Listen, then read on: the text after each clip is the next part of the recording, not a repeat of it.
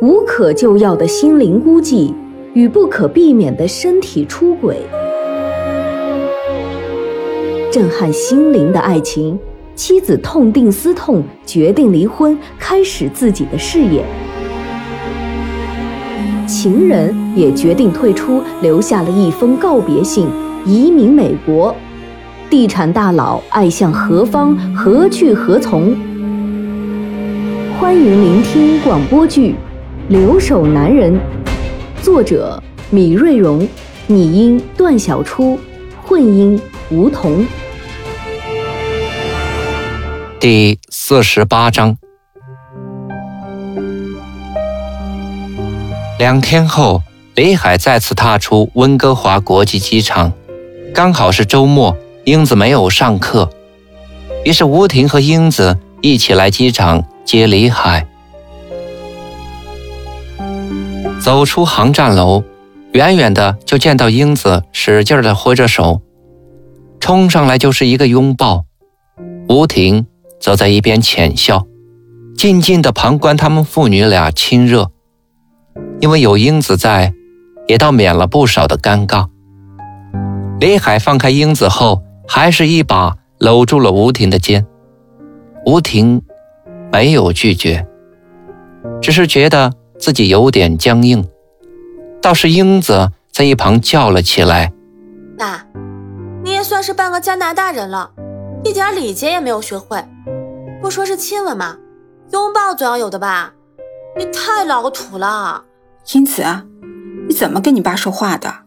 没大没小的，快走！别在这里丢人了！吴婷呵斥着英子，声音里却充满了爱意。因为是周末，也因为每个人心里都挂着事儿，所以每次重逢时，惯例的夫妻小睡，当然也就免了。午饭后，吴婷早已约好的房产经纪人来到家里。这也是好几年前就移民到此的东北女人。虽然卖房时早已显出了她的伶牙俐齿，但今天看着一脸严肃的李海，他还是显出了几分胆怯。李总，真是不好意思，这次的事儿吧，我本意还是为了给你们推荐一个好的投资项目，我就是看到这个价格很合理。比我以前帮另外几个朋友买的房子都要便宜，所以也没多想就让你们签了。没想到这里面还有这么大的瑕疵，真是……这哪里是瑕疵？这基本上就是陷阱了。你想想啊，买下来才两个月就摊上大修，这还叫瑕疵？我们不懂还情有可原，可你卖了这么多年的房子。还不知道这里面的问题吗？李海还没有等那个叫格瑞斯的东北女人说完话，便怒不可遏的发起难来。李总，您先不要急，您听我解释。不可否认，对方在卖房子给我们的时候，是对我们隐瞒了房屋要进行全面装修的事实，并且他还在合同中刻意加入了很多对他们有利的条款。我们以前的交易中从未遇到过这样的问题，这是我们的疏忽。这几天我们一直在寻求一种解决的方案。我已经和我们的律师认真交谈过了，我们想以调解的方式解决问题的可能性几乎为零，因为对方在交易时价格的确低于市价，这也是我们最终成交的主要原因。我们也探讨过。如果通过法律程序来解决，但胜算的概率只有百分之三十。如果我们输掉了，除了要承担维修房子的费用之外，还要承担诉讼所发生的全部费用，其中还包括律师的费用。当然，最终的解决方案由您来决定。Grace 已经用“您”来称呼李海了，看得出，Grace 已经做好了李海。可能要跟他翻脸的准备。当然，他这番非常官方的话语也激怒了李海。你这话的意思是这个事情我不接受也得接受喽？我不，只要有百分之一打赢官司的可能，我都会打。这不是钱的问题啊，这是一口气儿的问题。如果不打这场官司，那我自己都看不起我自己。李海咬着牙狠狠地说：“李总，你误会我的意思了。我并不是说您不该打这场官司，我也知道您不会在乎这点打官司的钱。我是担心，这样会给您和您太太带来更大的损失。哎。”且不说是打官司的各种费用问题，按这里的法律程序，一旦开始诉讼，那业主也就有权在诉讼没有结果之前不支付租金。这里的诉讼时间也远不是你们想象的那么快就可以结束的。所以，我还是希望您再慎重考虑考虑这个问题。Grace 的这句话让李海发生了动摇，低头反复的掂量着。Grace 的话，吴婷赶紧出来帮忙打着圆场。Grace 啊，这样吧，因为今天呢，李海刚赶回来，有好些情况我都还没有跟他商量，还不太了解整件事情，你就先回去吧，我有什么事儿再跟你联系，好吗？好的，吴姐。嗯，我想我还是表明一个态度吧。呃，因为这个交易过程。我也有责任，所以如果是要维修房子，我愿意把我的代理费拿出一半来。虽然这对于维修款来说起不到多大的作用，但这是我该承担的责任。那好，李总，我就先告辞了。等吴婷送走 Grace 回到客厅，看到李海还气呼呼的坐在那里，于是给李海续上了一杯茶。然后对坐在李海的对面，孩子，别生气了。其实结果已经很清楚了，我们这次啊肯定是输定了。这次都是我不好，我没搞清楚，就一门心思要做投资，都怪我。看着吴婷满脸懊恼自责的样子，李海反倒是心疼起来。嗨，这哪能怪你呀？成交的时候谈合同也是我去谈的，有事儿也是我的事儿，我不是心疼钱，主要是觉得太冤了。平时都是我算计别人，嘿，这一次倒好，这次反倒是让别人给算计喽。哎，算了算了，不说了。你明天给我把卫东这小子约来，我要找他谈谈。你还没有教训够啊？还要把卫东也叫来骂一顿。吴婷有点担心，不是，我是想叫卫东来商量一下子。毕竟他还是个成都人嘛。我想问问，如果要对这房子进行维修的话，大概要花多少钱？要多少时间？当然，最关键的是我们维修完成后可不可以涨点房租？既然我们已经输了，那我总还是要想办法。补回点损失嘛？吴婷听到这番话，甚是佩服。作为一个真正的商人，李海所考虑的确实比自己专业全面多了。九月，温哥华的雨季开始了，整个下午都是淅淅沥沥的小雨。到了晚上，海上吹起了强劲的海风。风卷着雨滴，拍打着落地窗的玻璃，哗哗作响。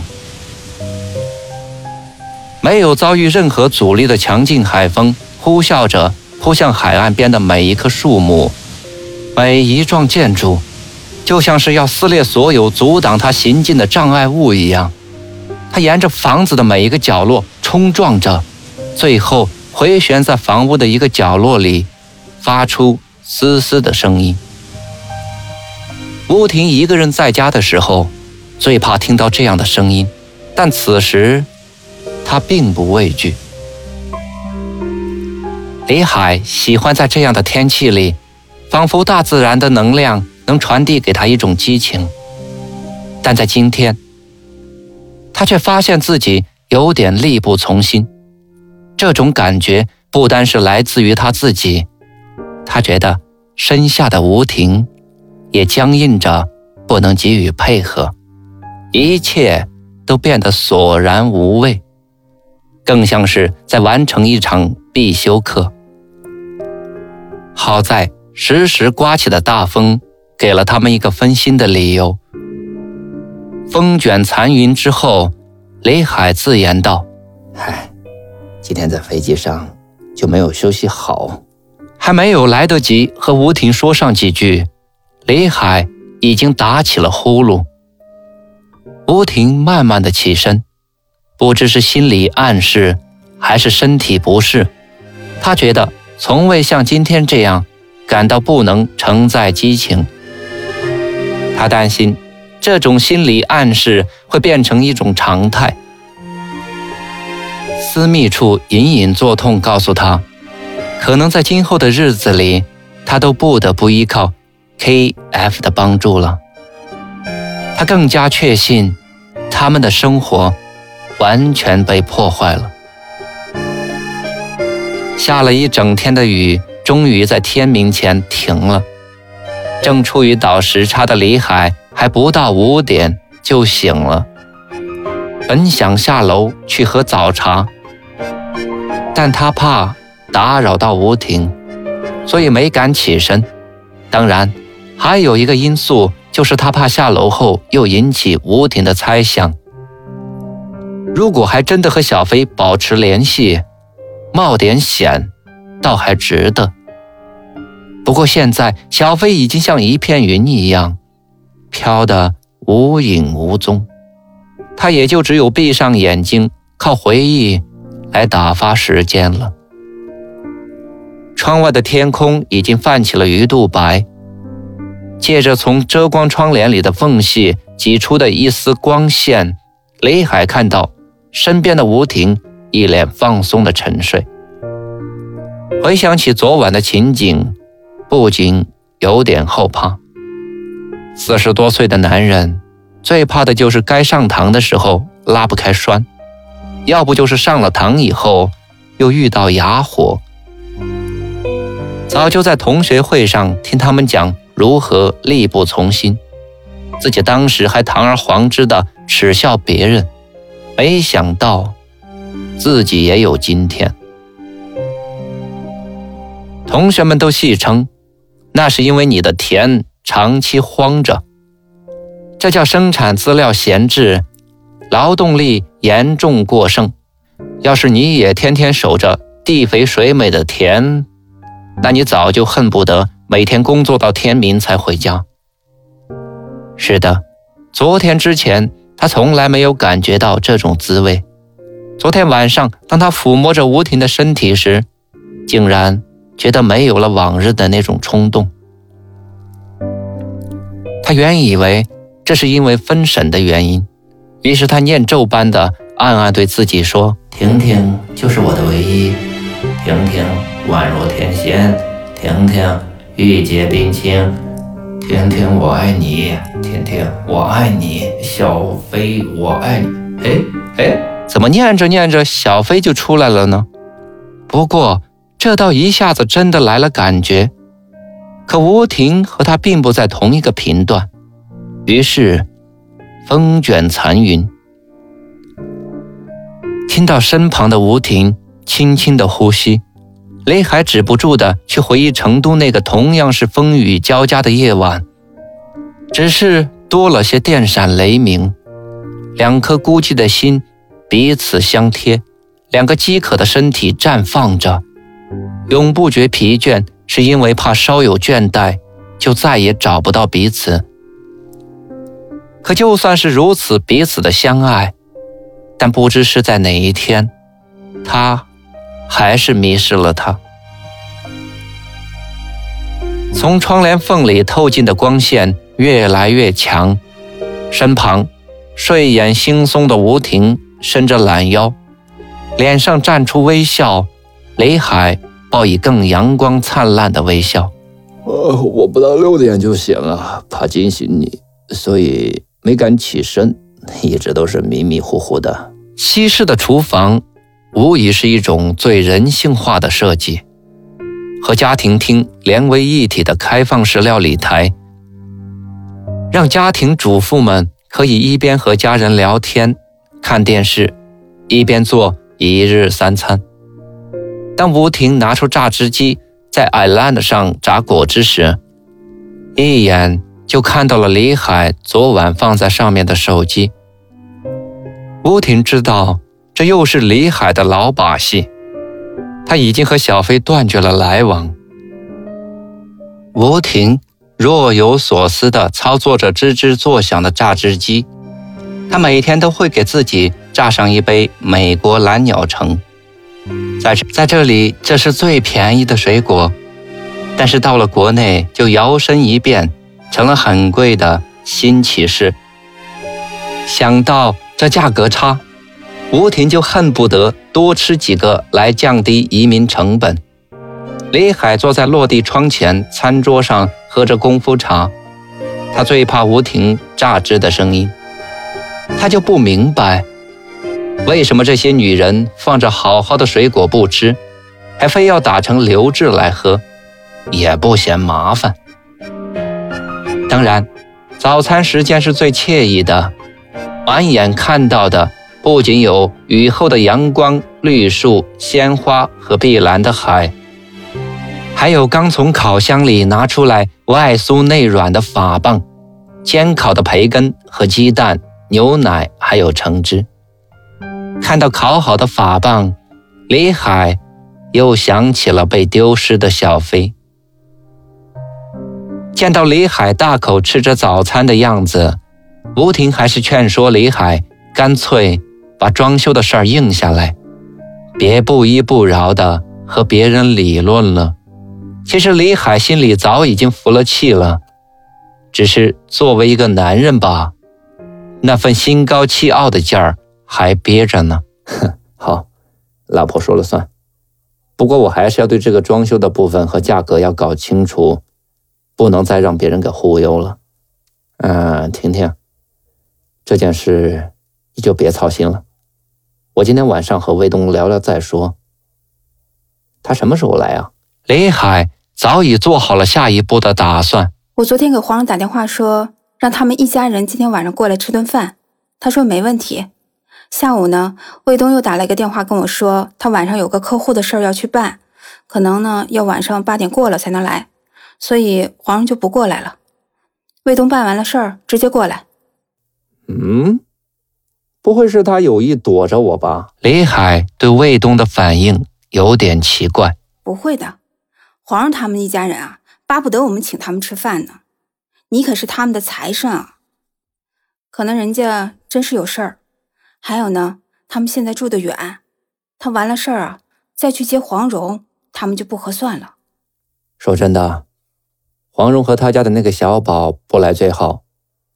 我是既怕那个三八话多。又怕那个小宝的闹劲儿，是吧？好了，我看你呀又吃多了，陪我去买点菜。本来以为今晚要请卫东他们一家上街去吃，所以昨天没有买菜。怎么样，去吗？收拾完餐具的吴婷邀李海和他一块儿去买菜。本不想去买菜的李海看到家里的钟点工苏珊正好进门，这又是一个爱聊天的主儿。他想，还不如去陪吴婷逛逛街的好。超市的停车场里足够停下几百辆汽车。李海停好汽车，吴婷从口袋里掏出一块钱的钢镚儿，塞进购物车的投币处。从那链着的一大串购物车里推出一辆来，李海推着购物车，跟着吴婷往卖场走去。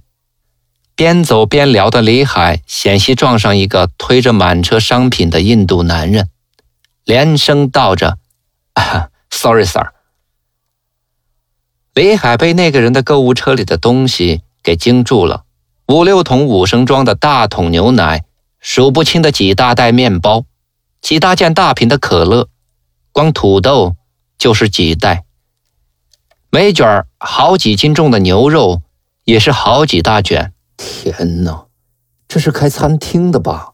李海看得目瞪口呆。不是的，人家就是家用的。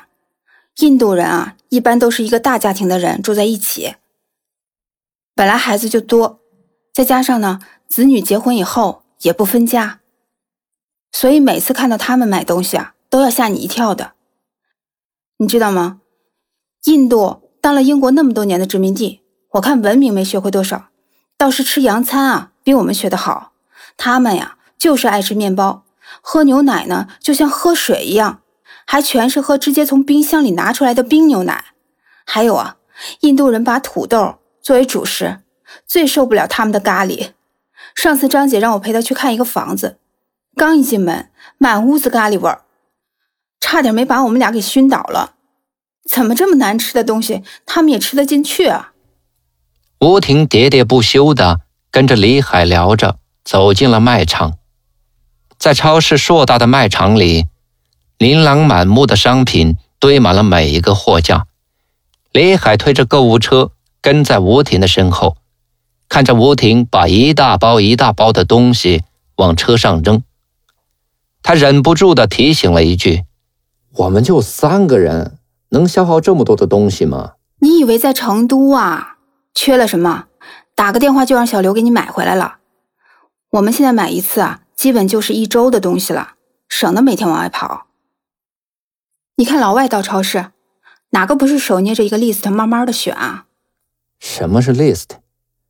别老跟我讲英语好不好？李海最怕吴婷给他说话时动不动的就冒英语。那是购物的单子。人家出门前啊就写好的，省得忘了。哪里像我们，是看见什么好菜买什么。我跟你说点英语啊，是为了帮你建立一个语言环境。你怎么就不进步呢？吴婷继续的喋喋不休。当走到买药品的货架前，吴婷停下了脚步。她想起今年年初她去做每年一次的体检的时候，那位男家庭医生问她月经。正不正常？房事正不正常？当即搞得他面红耳赤的，结结巴巴半天也没好意思说出口。人家医生早就知道，来自中国内地的女性比较保守，于是直接告诉他：作为过了四十岁的女性，雌激素会慢慢的下降，这样就会给房事带来一些不适。所以建议这个年龄的女性在行房事的时候用 KF。KF。看着吴婷一脸茫然的样子，家庭医生同样诧异地问道：“中国没有这样的产品吗？这是一种润滑剂，可以帮助中年夫妻同房和谐。”家庭医生随即给他开了一个处方，不过至今吴婷还没有买过。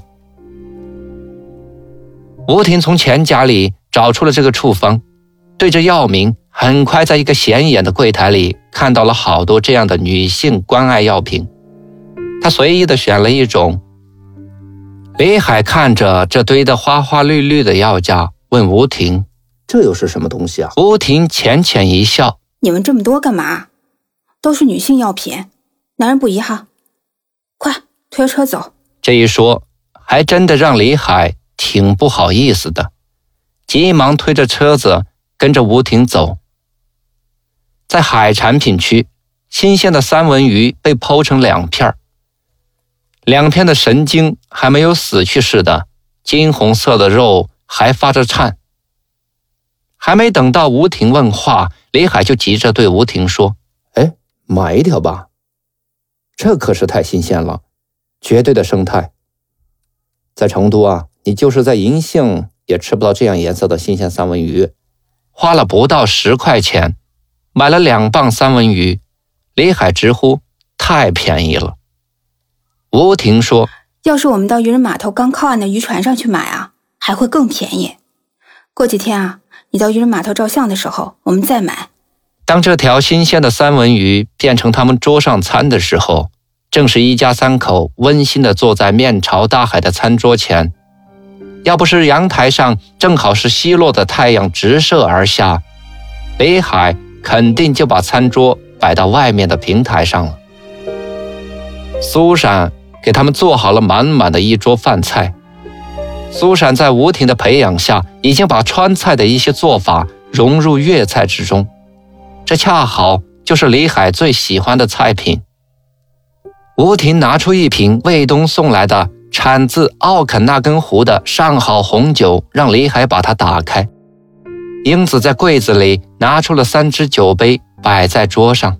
哼，三只酒杯，英子，你也算个大人了。什么时候开始喝酒啦？雷海笑着调侃英子。感谢聆听、关注、分享，本章播出完毕，敬请期待下一章节。